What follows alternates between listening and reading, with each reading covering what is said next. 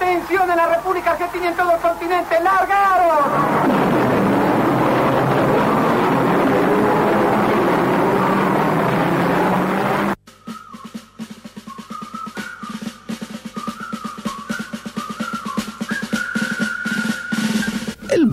Es el único animal que tropieza dos veces con la misma cáscara de banana. Un ser vivo grotesco, cuyo paso por la Tierra consiste básicamente en nacer, alimentarse, reproducirse, defecar en los nidos de los pájaros, dar cabriolas y finalmente morir. Muy distinto al ser humano, cuyo indiscutible raciocinio le permite estudiar ingeniería mecatrónica, tocar el ukelele y hasta recordar el nombre del nuevo amante de Gina Lollobrigida. Ahora bien, los seres humanos, ¿provenimos de una mona o de Dios? O, según la teoría del Big Bang, ¿somos esquirlas de una gran explosión? ¿Sucedió realmente el Big Bang o solo fue una bomba de estruendo arrojada en un recital de La Mona Jiménez? ¿Realmente existimos o somos personajes imaginarios que protagonizan un cuento inventado por Luis Landricina? Hoy, en La Mona de Dios, intentaremos develar tales enigmas, porque en esta salvaje noche, para saber hacia dónde vamos, primero hay que saber de dónde cuerno venimos.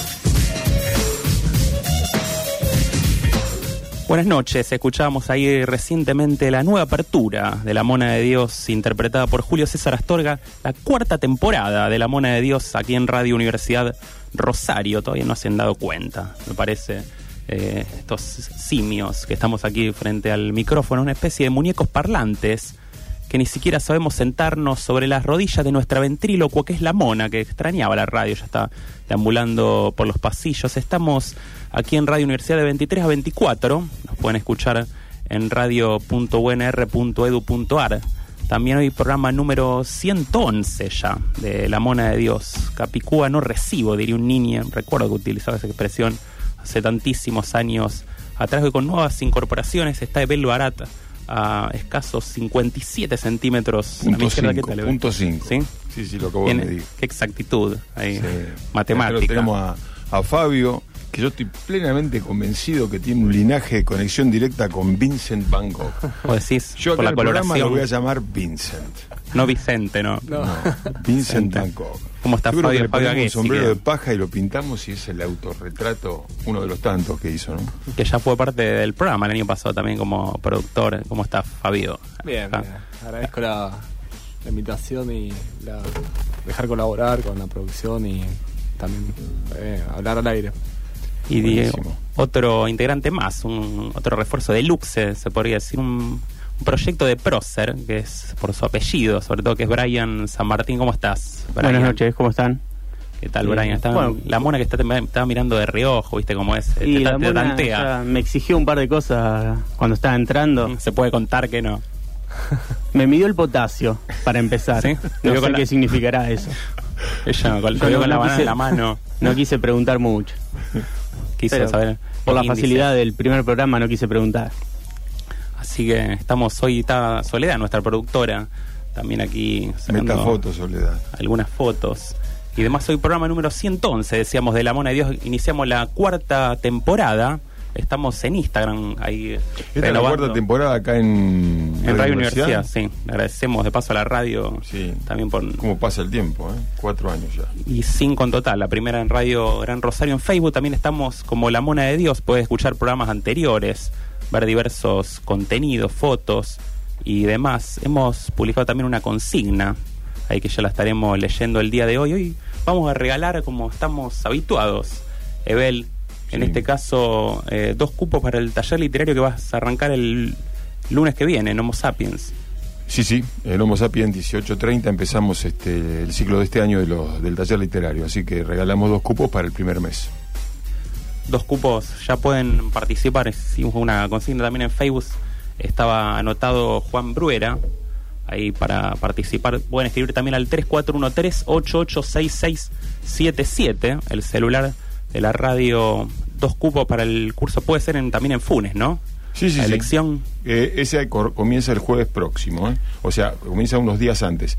El lunes que viene eh, en Homo Sapiens y el jueves próximo eh, en la Biblioteca Municipal de, Pu- de Funes, José Hernández, a las 17.30. El horario es diferente, es una hora antes en Funes. Muchos de los autores que vimos también se van a renovar seguramente, pero el año pasado hemos visto muchos también acá en el programa, ¿no? Vamos a ir dado- siguiendo los autores que con los cuales vamos a trabajar en el taller, vamos a ir siguiéndolo acá en el programa. Eh, no quiero adelantar, pero bueno, supongo que en el próximo encuentro ya tenemos un nuevo autor y, y unas sugerencias o unas sugerencias para leer.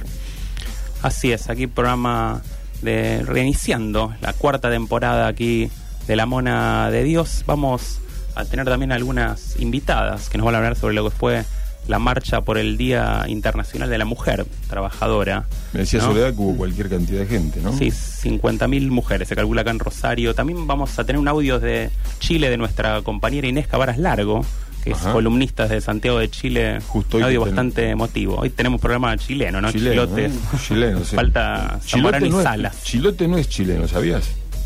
Eh, eran, yo he leído eh, Chilote Chilotes son los naturales de la isla de Chiloé. Claro.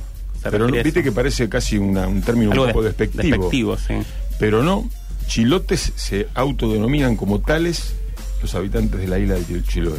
De hecho, ya no estarás hablando, Sí. sobre el sur de Chile, ¿no? Y para, para eso vine yo, para hablar de Chile, Algo en referencia a los próceres. ahí Claro. con- Vos sabés que en sí. Chile, hablando de San Martín, Chile, el último bastión eh, realista, cuando San Martín, junto con O'Higgins y tantos más, Las Heras y tantos más, libera a Chile, el último bastión estaba en la isla de Chiloé, que de la cual seguramente íbamos a hablar. Fue los- los- la, la última resistencia realista, el último bastión, inclusive están las ruinas eh, de, lo último que quedaba de los españoles antes de que ellos se retirasen a, Perú para hacer las, la última resistencia, digamos. hacía mucha resistencia de pueblos originarios. También vamos a estar hablando sobre eso. Hay un tema musical, vamos a escuchar para arrancar, amenizar el programa. Está Esteban Fofano en controles. Escuchamos Catumbe Kumachu, porque a veces vuelvo, dice la mona.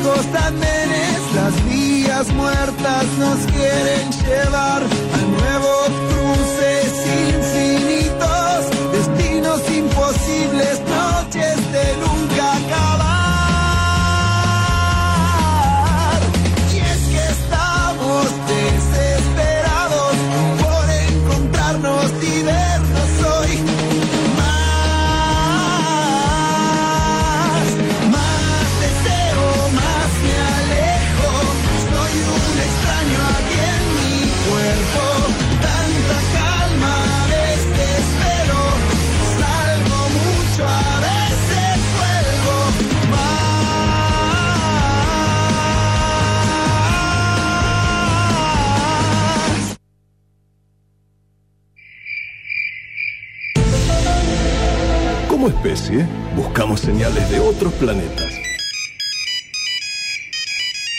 Pero nuestra misión está en la Tierra. Contáctese al 3413-886677, la señal de la mona de Dios en Radio Universidad. Aunque se ahogue en una sopa de letras, la mona de Dios se sumerge en el mundo de la literatura de la mano de Bel Barat.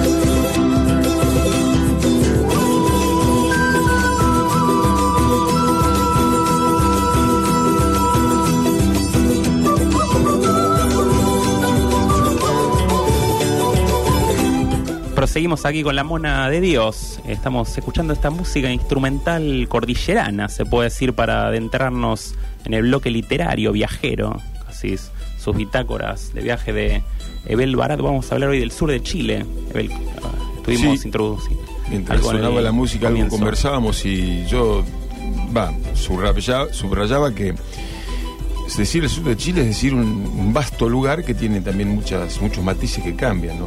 No es igual el sur de Chile. Por ejemplo, el sur del sur, la Tierra del Fuego, eh, o el inicio del continente con Punta Arenas, Puerto Natal, el, famoso Parque Nacional Torres del Paine, tiene una, una fisonomía que no es tan parecida a lo que sigue hacia el norte, que sigue siendo muy al sur. Al norte sigue siendo muy al sur, que es la región de los ríos, la región de los fiordos, donde está la selva valdiviana. Que No hablamos de Noruega, ¿no? Que uno de los fiordos, viste, relaciona bueno, mucho con el. eh, no son, son fiordos también, claro. Mm, quizás los de Noruega sean más abruptos, más monumentales, pero los de Chile son hermosísimos. Tienen muchas bifurcaciones, muchas encrucijadas. Y tiene una naturaleza extraordinaria por la cantidad de agua que cae, entre 5 y 10 mil mil- milímetros por año. Prácticamente llueve diariamente. Vos tuviste en, en este verano, Ebel, ¿no? Sí, y, mm, sí, sí. Y, mm, y después este, mm, lo que sería en donde quizás nos podemos posar. eh, el año pasado en realidad estuve. eh, en la isla de Chiloé, que está un poco más al norte, que es la región que estaría frente a lo que es Puerto Montt, la zona del Frutillar, lago Yanquihue, Volcán Osorno, que es muy bello, donde se percibe reminiscencias ciertas cosas alemanas. Por ejemplo, de hecho le dice Kuchen a una torta de manzanas, que Kuchen es- quiere decir justamente pastel en alemán. Lo han adoptado, lo han usado como el, el término como para nombrar ese tipo de Mucha torta. inmigración alemana, ¿no? Como acá Sí. en Córdoba o el sur. Sí, hay al- es algo parecido. hay- sí, sí, sí. Es, es comparable, no el paisaje, pero sí eh, esa, esa, esa característica de, de esa región. No particularmente tanto en la isla de Chiloé, que está, como te decía, frente a, a Puerto Montt, un poco más, más este, unos 70 kilómetros de Puerto Montt está el, el estrecho, se cruza a lo que sería el archipiélago de Chiloé, que es muy interesante y que quizá en este programa me gustaría hablar de eso porque merece párrafos aparte.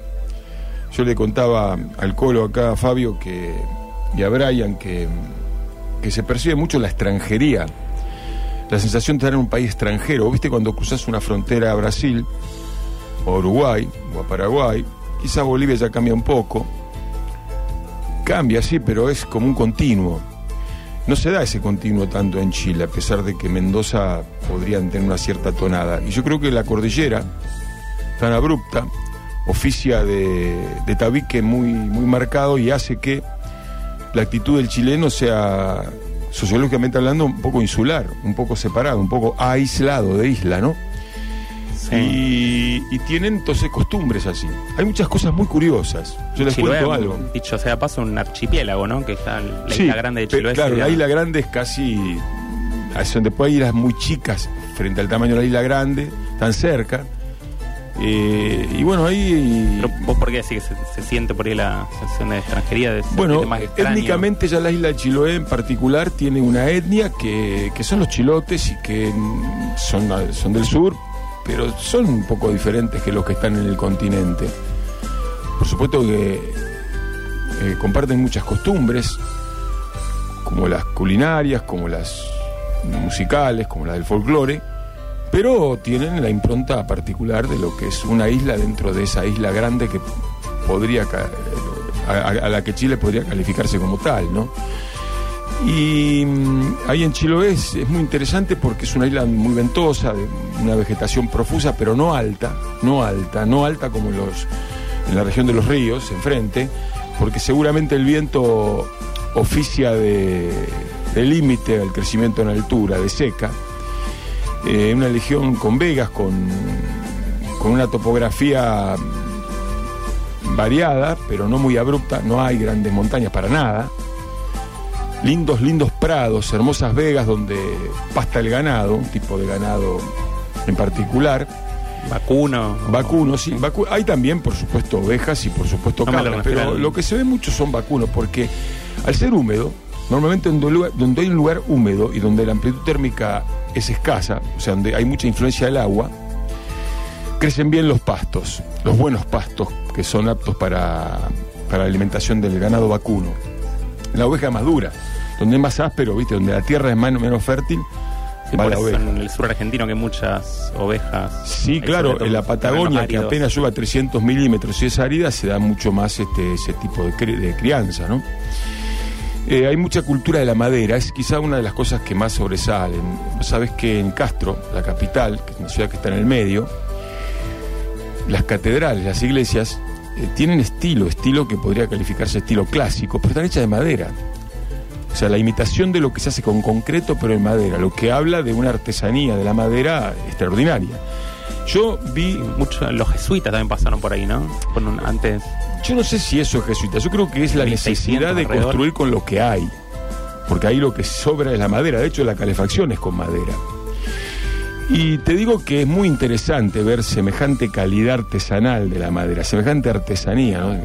Eh, ¿No hay, no hay unos bosques de alerces ahí me- que ahora están protegidos? Claro. Se, se- Era muy común la tejuela de, aler- de alerce, pero la tejuela no solamente puesta como teja en el techo, en el tejado, sino en la pared. sí, sí. Eh, y, y bueno, es, es muy interesante. Yo he visto esa. Yo solo vi una calidad de construcción en madera que la puedo calificar como superior en Estambul. Es Turquía. extraordinaria la, la- la- la arquitectura de madera de Estambul. Es lo más extraordinario que vi, pero lo de Chile es, muy, muy interesante y un gran desarrollo. Otra cosa interesante es el folclore del lugar. propia de los bosques de ahí, ¿no? Uno- Sí, claro, Zona de claro. lluvia, uno recuerda también las poesías de Neruda, ¿no? De la lluvia, la, la madera que se. Sí, la omnipresencia de la Él lluvia, nació en, en Parral, que es, en- es otra región del sur, del Maule. Sí, llueve Neruda. mucho, no tanto como ahí, pero llueve mucho también. Y la presencia de la lluvia, en el caso de Neruda es, es muy interesante el abordaje de la lluvia por parte de Neruda porque no deja de amarla, pero con una componente de bronca también, de rechazo, porque la lluvia es enemiga de la pobreza. La lluvia eh, en la casa pobre es, es una enemiga por el frío, por la humedad, por, por la terrible incomodidad. Entonces, eh, cuando la lluvia se desmanda, y sobre todo en el invierno, imagínate que a nadie le puede gustar mucho que pase eso. Sin embargo, él sostiene que sigue estando enamorado de la lluvia igual y la convoca la lluvia en su poema, es un gran poema. Para mí los siempre los pongo junto con el poema de, de Borges de la lluvia, que no tiene nada que ver en cuanto al concepto, pero que también es de una calidad extraordinaria. O el poema de la madre también de Neruda, que la, la vela, ¿no? el entierro. Sí, la mamadre, la, claro. La bajo la lluvia. Sí, sí. Eh, y la convoca la lluvia para que sea una lluvia trabajadora, una lluvia proletaria, una lluvia que le haga bien a la agricultura y a la ganadería y que no sea enemiga de, de la, de la gente pobre. Es, es muy interesante. ¿no? Y se, se percibe esa humedad en, en el sur de Chile, en su- la aspereza del Pacífico, lo- los- el tremendo oleaje que hay, porque sabes que por el norte de la isla entra una marea que tiene unos 8 metros de diferencia con la que entra en el sur. Imagínate cuando las, abras- las aguas se encuentran, las turbulencias que han de producirse.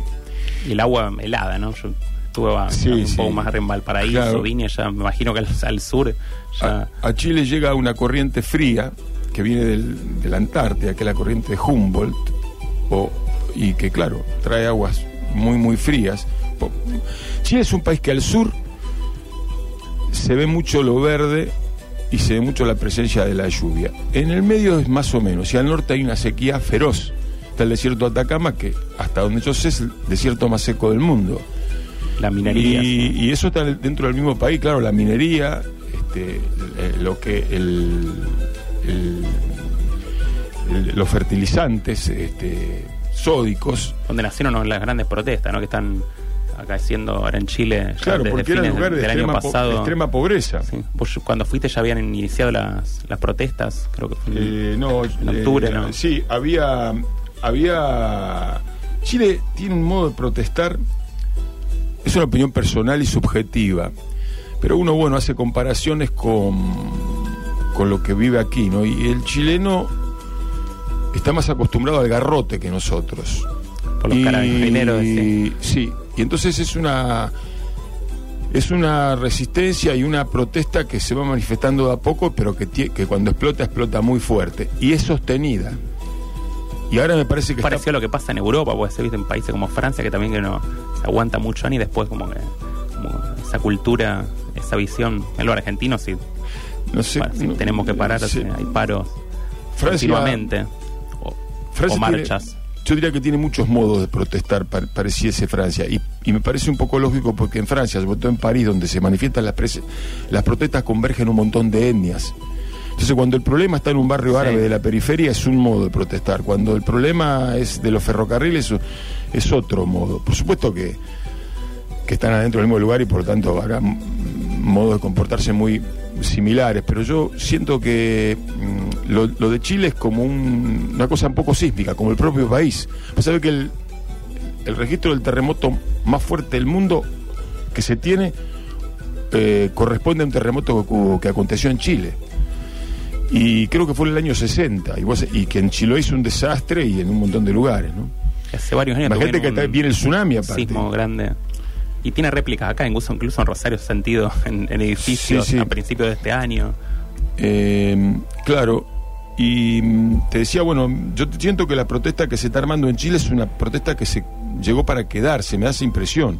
¿No viste que no, no sale mucho en los diarios? Pero yo por ahí veo alguna, algunas noticias y veo que, que sigue actualmente, que está, que está como un poco oculta, diera la impresión, pero parece que está. Y es y parece que el motivo principal es ese que conocemos, que es eh, algo que a Chile lo caracteriza igual que a toda Latinoamérica y que es quizás el principal, el primer diagnóstico que tenemos que hacer de lo que ocurre aquí, que es la diferencia social, la brecha social que hay entre ricos y pobres, que tengo entendido que si no es la más grande del mundo, está entre la más grande del mundo. Yo creo que es la más grande, aún más grande que en el África. Digo la brecha, ¿no? Eh, que hay. Y particularmente Chile es de, la- de lo peor. Es un país que ha crecido económicamente más que ninguno en los últimos 40 o 50 años de nuestra zona, nuestra área, pero parece que la distribución no ha sido la mejor y bueno, ahora la gente eh, se manifiesta, ¿no? El y el otro problema que hay es... que está en el gobierno ahora encabezado por Piñera, como pasó con Macri acá, ¿no? Hasta Eh, el año pasado. a mí me Los empresarios nos al comentaba mando del gobierno. que los detonantes, yo te estoy hablando de la calle, no estoy hablando de un tipo que va, mira y, toma una muestra y lo digo a modo de, de curiosidad, con ninguna autoridad para opinar, pero bueno, t- justamente yo lo hablo de un lugar turístico con un compromiso. Y parece que los dos detonantes fueron el tema de las AFP, que son las homólogas de las AFJP acá, que parece que han perdido dinero y, ese, y no han tomado ninguna, eh, digamos, ninguna responsabilidad con respecto al pago de las jubilaciones a los retiros y entonces son paupérrimos los retiros eh, de los tipos que han hecho el aporte a estas empresas privadas y cuando se funden, se funden, ¿no? ¿Y quién responde cuando quebró? Y lo segundo es el tema de la educación, que todos los estudiantes se comprometen con créditos este, muy fuertes, que han de pagar después cuando se reciben y quedan engrampados este, económicamente, eh, son muy caros. Eh, Yo estaba, creo que el coste mensual de una universidad está entre los 500 y 600 dólares mensuales. Esas dos cosas, y parece que la, digamos, la revuelta comienza con los estudiantes, que, que pareciese un lugar común, nos, nos remite al mayo francés y, Sí. y esas cosas, ¿no? Así que bueno, Chile está bastante complicado, veremos qué pasa. Mm, Veremos si Piñera sigue, yo pienso que sí, y vendrán las ele- elecciones y bueno, y se, buscando alter- la reforma se de la alternará como el péndulo sí. los poderes que son más progresistas con los que son más conservadores. ¿no? O Hay que a saber, ver sí. si puede encontrar un cauce esa, esa rebelión, que incluso fue más intensa al principio y hoy a pesar de que se hizo sistemática, ha decaído un poco en, en esa fuerza principal. Sí, Quizás pueda ser un poco porque no ha encontrado un cauce también político. Hay eh, cosas que ha seguido Piñera y cosas que no, pero... Sucede, sucede que, visto de fuera, viste que, que en Chile han gobernado los partidos que se, se denominan como socialistas más tiempo que los conservadores desde que cayó eh, el régimen pinochetista. Aún así, aún así, y con personas que muy bien reputadas, como el caso de Lagos, la misma Bachelet, daría la impresión de que existe una deuda en cuanto a la fraternidad y el socialismo en Chile. Pero debe, no debe ser nada fácil, no debe ser nada fácil culturalmente, entonces tendrán que hacer su proceso, ¿no? Supongo yo. Y bueno, y ahí mismo en Chiloé, a pesar de estar lejos de los centros Santiago, muy lejos, eh, se veía, ¿eh? se veían los carteles, eh, las consignas y, y la conversación alrededor de, de cierto malestar con respecto a- a estos temas. ¿Y la economía en qué se basa? ¿En, en la producción maderera ahí? En, Chi- en Chiloé, Chiloé. es- yo pienso que es turismo, producción maderera y tuvieron un, una fuerte, un fuerte crecimiento económico con después un crack por problemas ecológicos con la producción del salmón. Mm, La salmonera. Eh, sí, sí. Y bueno, pero insisto, al margen de todas estas con- consideraciones que hacemos, volviéndonos a lo, volviéndonos a lo geográfico, que, es un lugar muy interesante para visitar desde el punto de vista cultural. Es, una, es un lugar bajo, un lugar hecho de madera, donde no, no hay rascacielos, lugar tradicional, de gente humilde, gente sencilla, hecha a la dureza del clima, con una hermosísima construcción de madera en la modestia, con platos tradicionales como el curanto, que está bueno probarlos, que, que son una gastronomía completamente distinta a la, a la que solemos consumir nosotros, eh, a los paisajes, a la presencia, a la omnipresencia, digamos, del, Océano Pacífico con, con su poderío, eh, inclusive también la amenaza sísmica, todo eso, más las, las etnias, construye un, un lugar muy, muy prolijo a la chilena para visitar, de pequeñas pero muy cómodas rutas. ¿Hay comunidades originarias todavía están eh, Sí, ma- mapuches, muchísimo, muchísimo, en sí. La, en esa en la Sí, región. están bastante sincretizadas, bastante ya. me- me- no, no es que están los indios separados en, en- una, en un, ¿cómo se dice? En una reserva. Están eh, viviendo ahí como con la gente, ¿no? Hay mucho mestizaje en Chile. De hecho, como la mezcla del español y el chileno, yo creo que forman, perdón, el español y el aborigen forman eh, la mayor parte del de lo que compone la sociología chilena. Y te digo que, mm, que las ciudades son pequeñitas, son de madera, insisto que eso es muy lindo para verlo, con sus mercados, con lo, lo relacionado con lo marítimo. Y a mí, eh, que yo estuve varias veces en la isla de Chiloé, eh, me, me agradó particularmente cómo se conservan todavía las fisonomías y las tradiciones. Viste que el mundo vira, muta a una velocidad tremenda. Y por ahí los La que ya no tenemos la. Nos gusta tener, digamos, esas referencias, esas amarras que son, son los recuerdos. Y, y bueno, eh, es muy interesante, para mí fue muy lindo, muy emocionante que ver cómo se conservaba esa condición de, de la isla, ¿no? De Chiloé. Y me parece que si querés, para ir terminando el bloque, te leo una pequeña crónica, al modo que suelo hacerla yo. de, de puño y letra. eh, que, que digamos de una manera un poco viajera. poética refiere a la sensación de, de la vuelta a la isla y dejo abierto, como dejo abierto cualquier país de Latinoamérica y por supuesto Fabio, Brian y lo que traigamos podemos conversar. eh, porque nuestra porque la tierra es hermosa porque la tierra toda la tierra es hermosa y, y es hermoso frecuentarla pero en particular insisto Chile tiene un sur pero es un sur muy variado un sur muy largo eh, ha de tener mm, 3.000 kilómetros, 2.500 kilómetros todo el sur, así que hay que imaginar un- grandes mutaciones cuando uno se porra a, recorrer este, el sur. Entonces, Al que diríamos está que- escuchando por ahí, ¿qué le recomendaría? ¿Por, por dónde in- iniciar un viaje? Y un viaje para que no sea tan lejos, le recomiendo mucho si le gusta de este tipo de paisajes, a los que hago referencia, porque los del norte son muy diferentes. Eh, le recomiendo mucho la zona del lago Yanquihue, donde está Puerto Vara, el Frutillar, porque es una zona que no está lejos de San Martín de los Andes o de Bariloche, se puede cruzar por el paso de Puyehue, pues yo recomiendo particularmente cruzar por el paso de Guaún, que está un poquito al norte de San Martín de los Andes, y se van, a encontrar con una naturaleza hermosísima, con, con lo insular, a pesar de que no, es, una isla Chile, con, con la extranjería, y con las tradiciones, e insisto, con hermosos paisajes volcánicos, con un hermoso lago y con esa profusión de naturaleza que tiene el sur chileno. Lindo ver la madera, las construcciones de madera, los pequeños prados, que nos remiten a paisajes que a veces los queremos poner en Europa, pero los tenemos bien cerca acá en Chile. Y te leo la lo vuelta de... la esquina casi. Te leo, te leo rápidamente porque ustedes tienen que seguir. Este pequeña este, registro mío de, de mi vuelta a la isla de Chiloé. Baja como la comunidad del susurro y como los yacimientos de la tibieza. Bajos el vegetal y las casas que siguen erigiéndose de tenaz madera crujiente. Baja como el áspero sacrificio de las manos y la contemplación de los ojos viejos. Bajas las lentas reflexiones del ganado y el recuerdo de los volcanes. Baja como jiba lerda, hecha a la ráfaga del frío. Baja y segura, desde Ancut, la resistente, hasta el faro cuerpo a tierra. Y hacia el sur, donde Castro espera a catedrales.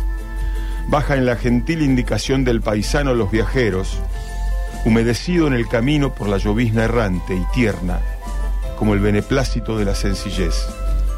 Así vuelve a presentarse la isla del sur, tan fuerte a ras de tierra, tan honda de cielo. Así va yendo, sin excrescencia dura, sin arrogante rascacielo, confiada de chilotes tranquilidades y de pobreza, segura y subversiva en el mensaje de las paredes, digna de madera, indigna de alcohol barato y de la falsa fraternidad de sus borrachos, consciente de lo que pasa en el país que ha crecido solamente para algunos, los asustados y correctos, los escandalizados, listos para la abyecta coartada de la beneficencia, esa tradición de la mezquindad y el miedo. Hulda, de nombre alemán y de linaje revuelto, dice, suerte con el nuevo gobierno en la Argentina. Uno de mis apellidos es Lynch y nosotros sonreímos con 2B de la victoria. Recordé que Guevara Lynch, no sé por qué. Exactamente. sí. Quiso decirnos eso, quiso decirnos eso. Esa mujer, una mujer eh, que tenía claramente en su linaje eh, sangre alemana, de hecho su nombre era alemán, nos dijo que uno de sus apellidos es Lynch, porque nosotros decíamos que éramos de Rosario. Y bueno, quiso hacer la homología justamente con, el- eh, con Guevara Lynch, Ernesto Guevara Lynch es el Che. Guevara. Por eso el saludo, ¿no? Y, y la preocupación del chileno por también los acontecimientos, del chileno de Chiloé, Mm. los acontecimientos de su país vecino, que es la Argentina, Claro. ¿no? donde la Argentina tiene una influencia tremenda. Ellos tienen una, una relación un poquito de amor-odio con la Argentina, porque le- la siguen estéticamente, culturalmente, musicalmente, se escucha rock argentino, música argentina, eh, los programas, los programas, el formato, Los es equipos- tremenda la equipos de fútbol que cantan, los el- cánticos son también de la, la influencia argentina. Pero otro lado tienen, viste, un poco la bronca de que de, esa, esa arrogancia que tenemos los argentinos, viste, que en, en la época de gloria, que nosotros no conocimos, parece que se llevaban un poco todo por delante, viste. O sea que es una, una relación interesante para estudiarla. Yo fomento igual para retirarme este que lo que está pendiente en toda la América del Sur es haber construido los Estados Unidos de América del Sur. Esa es la causa pendiente de que nuestros próceres, tanto chilenos como colombianos, como venezolanos, como argentinos, eh, quisieron y nos, los, los sudamericanos, ayudados por, por otros, no supimos construir. Así que sigue estando pendiente. La utopía sigue vigente. Gracias, Sebel, por el bloque de viaje ¿no? que tuvimos. Y llega un mensaje aquí al 3413-886677, celular de la radio Jerónimo, que dice: Quiero participar para ir al taller de Bel. Así que se anota Bel que arranca mm, el lunes. El taller literario de Bel. Se- hay dos cupos gratuitos para el primer mes. Se pueden comunicar acá, acá a la radio o en la- nuestra consigna de Facebook. Teníamos una consigna también hemos colgado en nuestra fanpage que dice ¿Cuál es tu mejor anécdota ocurrida en un viaje y la peor? Y un comentario de Bruno Genovese que, no- que dice no debe haber en el universo anécdota mayor que la de Mariano Valla viajando a ver a la renga a Buenos Aires, la de la vaca en el colectivo. Dice ahí con unas risas.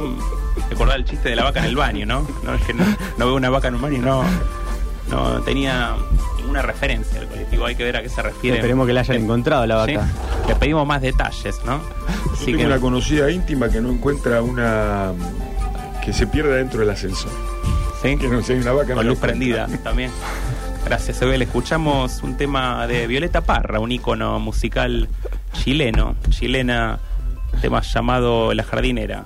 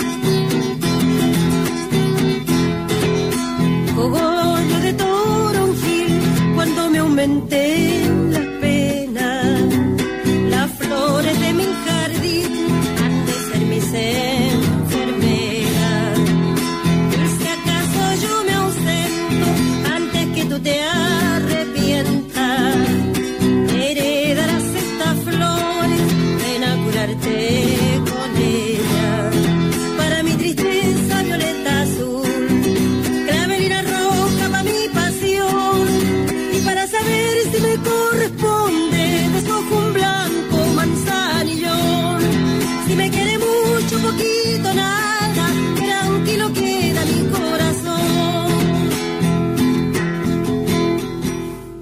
Hay gente que lo, lo verá bien, lo verá mal, hay quien lo agradecerá, hay quien lo valorará. Van y dicen cualquier cosa. No, es terrible, es terrible. Me parece una barbaridad, una barbaridad. Tengo una llana envidia, me hubiera gustado hacerlo a mí nada más, pero bueno. ¿Qué mierda es? ¿Quién carajo lo conoce, hombre? Lo peor que ha habido en este planeta, de lo peorcito que ha habido. ¿Cómo se dice de lo peor en inglés? The last, you are the last. La Mona de Dios, el programa que todos elogian.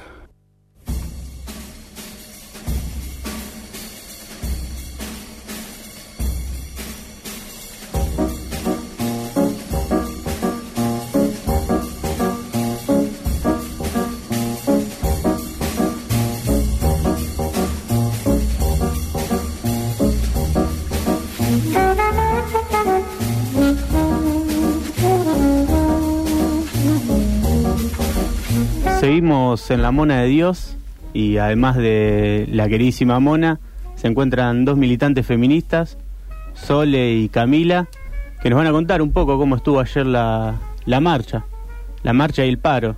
Quizás hoy lo, lo que más me interesa, que venía pensando también en el camino al trabajo ayer, era qué tanta adhesión hu- hubo al paro, más allá de sabemos las complicaciones que trae de ciertos patrones, cómo, cómo se vio reflejado. Bueno, Brian, muchas gracias y a, a los chicos por la invitación. De nada. Eh, bueno, en general empezó aproximadamente a las 11 de la mañana el paro. Y sí hubo... Sabemos que para adherirte al paro tenés que tener por lo menos una adhesión sindical, por lo que no fueron tantos los, eh, los sindicatos que y mucho menos los privados que dieron lugar a que, a que las compañeras hagan el paro. Sí, de las de lo que es el- la rama estatal, sí se, se adhirió. De hecho, bueno, la- las mujeres se ausentaron de su espacio de trabajo justamente con el fin de visibilizar su, su rol. Pero bueno, vi que algunas compañeras que son, por ejemplo, telemarketers en privados, que no, digamos, no, no reconocían la, la fecha y mucho menos le, le, le permitían que si bien no hay que pedir permiso para hacer paro, sabemos que la patronal después responde. Sí, Entonces no... Más en estos tiempos donde el trabajo es un pilar. Sí, entonces bueno, se lamentablemente no no tuvo gran, digamos, no, no que no tuvo gran impacto, sino que cuesta aún la adhesión porque aparte hay muchas mujeres que son trabajadoras eh, informales y bueno, mucha menos eh, adherencia tuvieron y hay muchas mujeres que también eh, son trabajadoras no remuneradas y es muy difícil lograr que una mujer pare en su lugar de trabajo no remunerado que es su hogar. Entonces, por eso se, se vio de diferentes formas el paro. Pero sí, la, la marcha fue súper eh, movilizada. Hubo aproximadamente 50.000 personas, eh, mujeres disidencias y algunos varones que creían que tenían que estar. Eh, y sí, eso fue mucho más contundente, porque aparte fue corta la marcha, entonces las calles estaban Sí, repletas. llenas. Unas sí, 50.000 personas. Eh, también eh, muchas imágenes eh, de mujeres víctimas de femicidio, muchas pancartas y demás. Muchas proclamas ¿no? que nos pueden contar sobre lo que sucedía ayer por las calles de Rosario. Sí, las consignas fueron justamente eh, la cuestión de los femicidios, los transfemicidios. Eh, vivas, libres y desendeudadas era una de las consignas y obviamente el aborto legal, seguro y gratuito.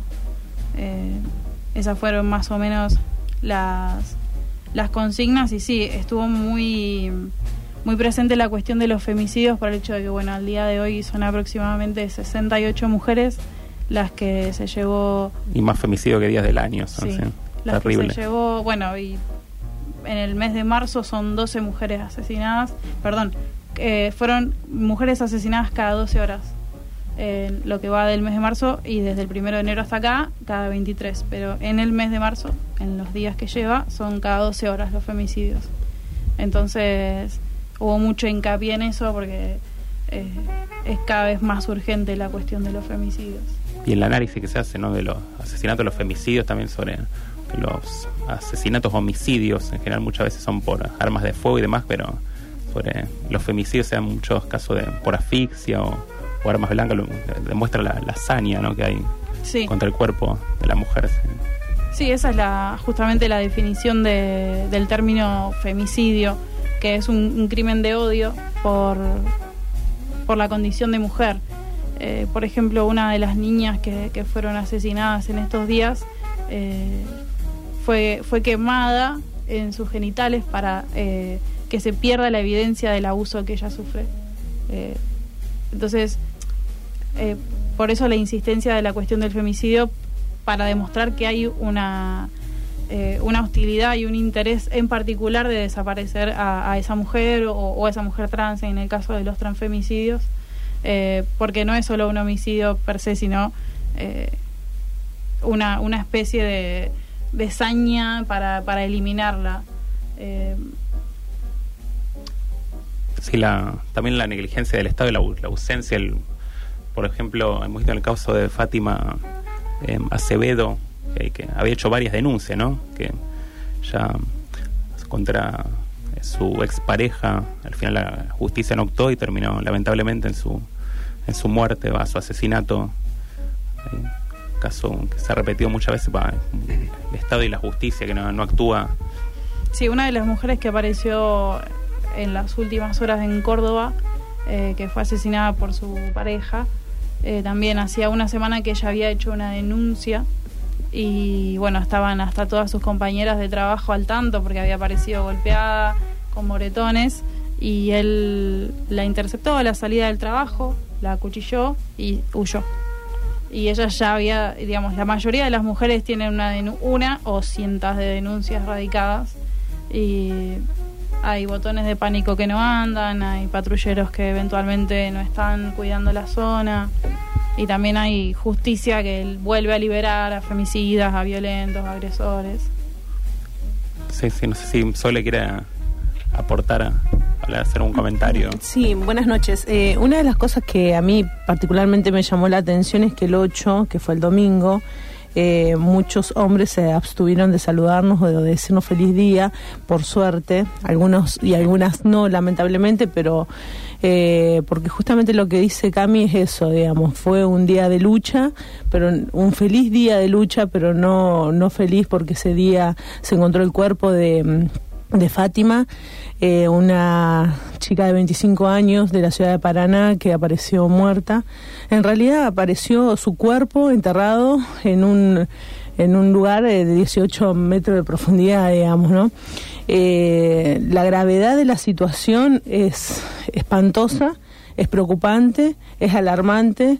Entonces, ayer nos juntamos las mujeres y las disidencias, como dice Cami, para poder eh, pensar colectivamente, porque no solamente poner el cuerpo, sino pensar cómo, cómo exigir a esta justicia que no ve, que no escucha, que, que mira para otro lado y que las políticas públicas realmente estén eh, cuidándonos a nosotras que somos las más vulnerables, digamos, y las que estamos padeciendo el espanto del patriarcado. Así que nosotras como trabajadoras del Estado nos movilizamos, vimos mucha juventud, vimos muchas chicas jóvenes, chiquitas, jóvenes mm, eh, muy pequeñas con sus madres y, y también lamentablemente vimos hombres, varones que bueno, al menos desde mi punto de vista, yo no creo que tenga que ser así, digamos. Ya lo habían anunciado también que no. eh, por ejemplo, las compañeras chilenas, por eso yo digo hay que hay que tomarle el ejemplo de, de- de las compañeras chilenas que que, ayer- que el mismo domingo se manifestaron, pidieron que los hombres estén, eh, digamos, o no vayan directamente o que estén en un, en un segundo plano en la participación porque justamente es nuestra marcha, es nuestro día y bueno, lamentablemente tenemos que, mm, que seguir discutiendo estas cosas hacia adentro. Eh, pero bueno, eh, fue, fue muy emotivo cuando gritábamos los nombres de las mujeres que nos falta, que nos arrebató este patriarcado, la verdad que, que te emociona, que, que, que te hace vibrar el cuerpo de una manera que es inexplicable. Así que, bueno, yo orgullosa por supuesto de, de lo que hemos podido lograr, porque más allá de que se vaya a presentar este proyecto, de, de legalización del aborto, también es un proyecto que ganó las calles, eso es fundamental. El monumento está repleto de pañuelos verdes, las mujeres están convencidas, estamos por supuesto convencidas de que que nuestro proyecto pudo dar una batalla cultural fundamentalmente para eh, eh, por ahí sacar un poco los prejuicios de lo que significa esto, que es un derecho para nosotras. Eh, y bueno, le pudimos ganar a, a los medios de comunicación, le pudimos ganar a la calle, le pudimos ganar a la- al discurso hegemónico. Así que, y en eso, no sé, por ahí Cami, si vos querés sumar alguna experiencia o algo que te haya llamado la atención de ayer.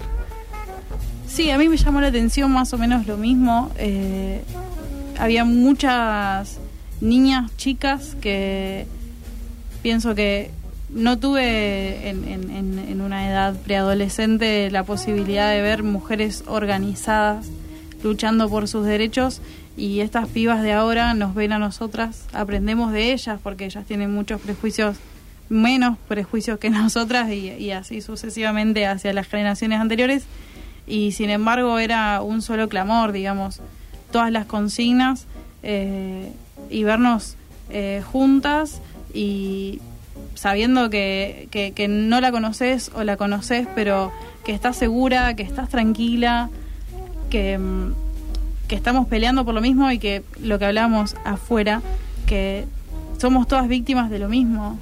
Todas eh, estamos con miedo de, de volver a casa solas, estamos con miedo de quedarnos a solas con un varón que no conocemos, siempre estamos expuestas a, la- a las violencias en la pareja, en el trabajo, en la escuela, a los acosos, en la calle, y, y saber que, que- que la que está caminando al lado tuyo siente lo mismo que vos y, y padece lo mismo y a la vez disfruta de lo mismo, porque esto es un momento histórico y es fantástico que seamos nosotras las protagonistas, que las mujeres siempre la vimos pasar y esta vez nos toca a nosotras. Entonces, eh, la verdad que todas las marchas de mujeres son súper movilizantes porque somos todas mujeres que salimos de casa para ir ahí, solo para decir estoy acá y igual, soy igual que vos y tal vez no me pasó lo mismo que a vos, pero igual me movilizo por lo que te pasó o por lo que no te pasó. Sí, la, empatía y la, la posibilidad de, de- de compartir sin conocernos, de compartir experiencias, digamos, ¿no? De- pensaba esto, nosotras realmente esta experiencia, como decís vos, que es histórica, que es un movimiento histórico, que es un momento histórico, eh, es muy importante, nosotras resistimos los cuatro años de neoliberalismo eh, en las calles y hemos eh, podido hacerle primer paro a Macri, que yo siempre lo repito porque es, una, un, es un punto de inflexión. Ahí nos dimos cuenta de eh, el poder, me imagino, al menos me pasó a mí, el poder que, que tenemos las mujeres cuando nos organizamos, cuando estamos en la calle, cuando tenemos un objetivo en común o varios objetivos en comunes. Y eso eh, realmente la historia ya no vuelve para atrás. Eh, por eso una de las cosas que se está discutiendo mucho en este momento es el tema de los cuidados. Se viene discutiendo desde siempre, pero ahora se retoma el tema de los cuidados, de compartir, digamos, eh, el cuidado de mm, compartir las tareas y las funciones, digamos, de los cuidados eh, hacia las de terceras personas, ya sea niños, niñes, eh, ancianos o personas que tienen alguna enfermedad. Eso es importante también, poder visibilizar y problematizar quiénes somos las que mayoritariamente nos hacemos cargo de esas tareas, que también tenemos doble jornada hacia adentro y hacia afuera, digamos, ¿no? Trabajamos afuera y trabajamos adentro del hogar. Bueno, eh, una de las cosas que también me llaman la atención como para poder empezar a, a pensar en estas políticas públicas que nos eh, sigan incluyendo y no y no al revés. Oh, gracias, chica, por las palabras tan sentidas y emotivas. ¿no? Tenemos para escuchar un audio de nuestra compañera Inesca, varas largos desde Chile, de la marcha de Santiago, que alrededor de un millón de personas se hubo apoya- apoyando la lucha de las mujeres. Hubo represión de los carabineros, unos alrededor de dos heridos. Parece que estuvo bastante picante. Allí en Chile nos envía un audio Inesca Varas Largo, allá de las calles de Santiago. Lo escuchamos. Históricas. Sí. Hola compañeros, aquí calle Magnolia transmitiendo en el Día Internacional de la Mujer desde Santiago de Chile, desde Alameda, ahora rebautizada Alameda de la Dignidad. Eh, estamos aquí en medio de la movilización, son- somos miles y miles de mujeres las que nos hemos plegado. Lo mismo está sucediendo en todas las ciudades de Chile, me imagino que de Latinoamérica y del mundo también. Hay muchas agrupaciones, estamos todas unidas en este día, eh, de todos los colores políticos, o casi todos, sabemos ya, eh, toda clase de mujeres, toda clase de expresiones de arte, de resistencia, de lucha, con música, con cuerpos pintados, con danza, con murales, eh, consignas, pancartas. Esto es, la verdad, muy hermoso, muy emocionante. Estamos aquí además en Chile en un contexto especial porque estamos en medio del estallido social, del despertar de Chile, de la revuelta popular. Y esta, el día de hoy suma con mucho más fuerza, mucho más emoción a este movimiento, a la exigencia de lucha por nuestros derechos, por el respeto, por la paridad que tanto necesitamos. Esto la verdad es- está muy hermoso somos muchas mujeres, eh, yo creo que vamos a superar el millón que fuimos el año pasado. Se ha pedido que esta vez eh, los hombres se marginen de la movilización y ha sido respetado en su gran mayoría. Somos casi puras mujeres, hay muy pocos hombres, algunos reporteros y todo, pero somos puras mujeres eh, las que estamos movilizadas aquí hoy día. Esto, uff, se me van las palabras porque es muy emocionante la fuerza que tenemos y tener claridad de esto. Por favor, mujeres, no nos olvidemos nunca lo fuertes que somos, lo fundamentales que somos y nosotras somos las que movemos este mundo, esta sociedad. Sin nosotros nada se lograría. Eh, somos un pilar fundamental en la lucha por todos nuestros derechos, por la libertad, por la libertad en su sentido más amplio. Y bueno, aquí estamos, desde Santiago de Chile. Eh, esto ha sido muy hermoso. Somos demasiadas mujeres.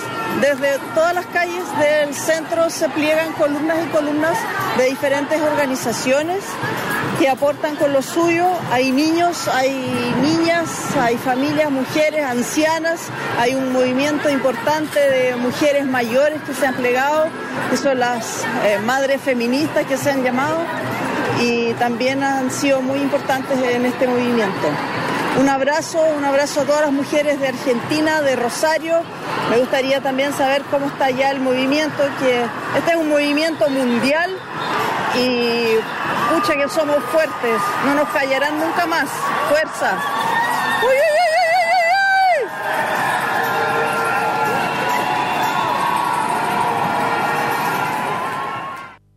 uy! ¿Quién le dio la navaja al mono? ¿Quién le dio la... Le agradecemos ese emotivo audio a Inesca Varas Largo, integrante del colectivo Calle Magnolia, ¿no? De Santiago de Chile, eh, compañera también de esto, nuestro programa nos suele enviar algunos audios y crónicas de Santiago. Estamos ya en la recta final del programa. Los dos cupos gratuitos para el taller literario de Belvara de nuestro compañero son para Jerónimo y Fabián. Pueden eh, ir el próximo lunes, ahí a las 18.30 a Homo Sapiens, ya a participar del taller literario de Beli. Tenemos una gacetilla ya para cerrar el programa los últimos instantes. Una obra de teatro, en este caso llamada Estar sentados lo menos posible, una obra de Soledad Verdún. Es eh, profesora de danza, la hemos entrevistado el año pasado aquí por esta obra que ya vienen presentando desde mayo del 2019. Vuelve los domingos de marzo a las 21 horas en el Teatro del Rayo. Se trata de una comedia de teatro-danza que reflexiona sobre el uso del cuerpo, el trabajo, la alienación y las terapias New Age, que cuenta con las actuaciones de la propia Soledad Verdún, Lorena Concari y Jorge de la Rosa. Así que todos los domingos de marzo va a estar ahí en el Teatro El Rayo a partir de las 21 horas. Ahí está hecha la invitación. Así que ya estamos, la mona ya está armando el morral, ¿no? Estuvo acá por los pasillos de Radio Universidad, ya nos estamos yendo, no sé si quieren un saludo, un saludo final, algo- alguna reflexión final, si no nos reencontramos el próximo martes. Lo veo a Brian. Sí, nos vemos el próximo martes, pues ya la mona creo que me está echando. ya Nos está echando todo. el cepillo de dientes ya tiene bastante sueño, parece. Tuvimos acá a Matías Torno, Ebel Barat, Esteban Fofano en controles, Soledad Camila, Fabio Aguesi, Brian San Martín, La Mona de Dios. Nos reencontramos el próximo martes. También Julio César Astorga, ¿no? Con la presentación y los copetes del programa. Aquí el primer programa de la temporada número 5 de La Mona. Así que nos encontramos el martes. Gracias por la escucha. Escuchamos, aunque nadie ya le importe, nos vamos.